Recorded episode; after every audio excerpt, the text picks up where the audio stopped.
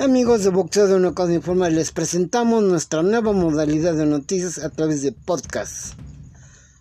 Vayamos a lo que es la información.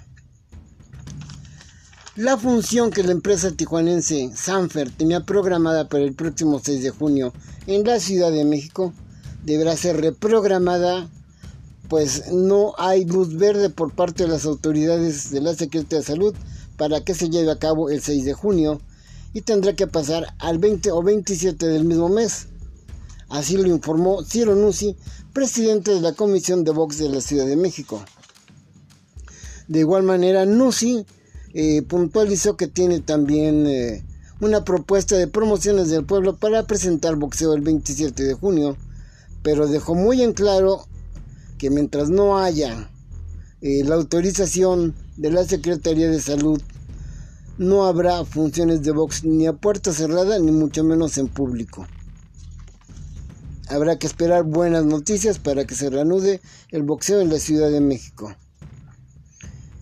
La nueva generación de peleadores, la del decenio que va del 2020 al 2030, amigos, sin lugar a dudas, puede convertirse en la mejor de la historia de todos los tiempos del pugilismo mexicano, ya que tiene virtudes que sus antecesores no tuvieron ni siquiera imaginaron tener.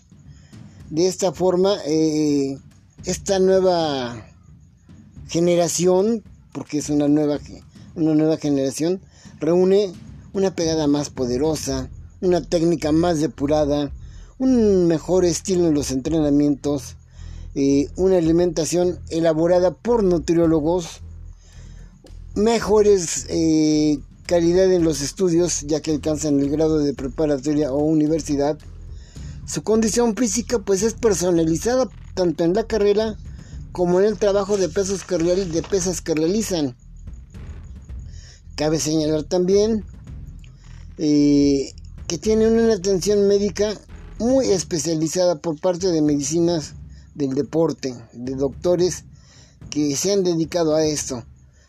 Toda esta suma de valores, de nuevas virtudes, los convierten en atletas de alto rendimiento, que darán mucho de qué hablar.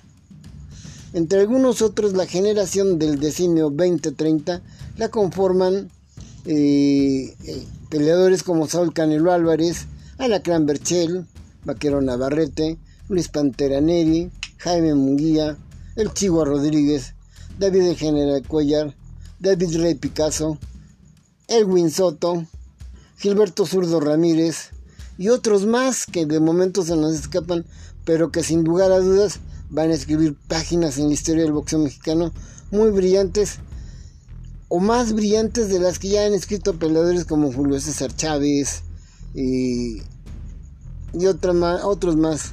Vamos a ver una nueva historia del boxeo mexicano.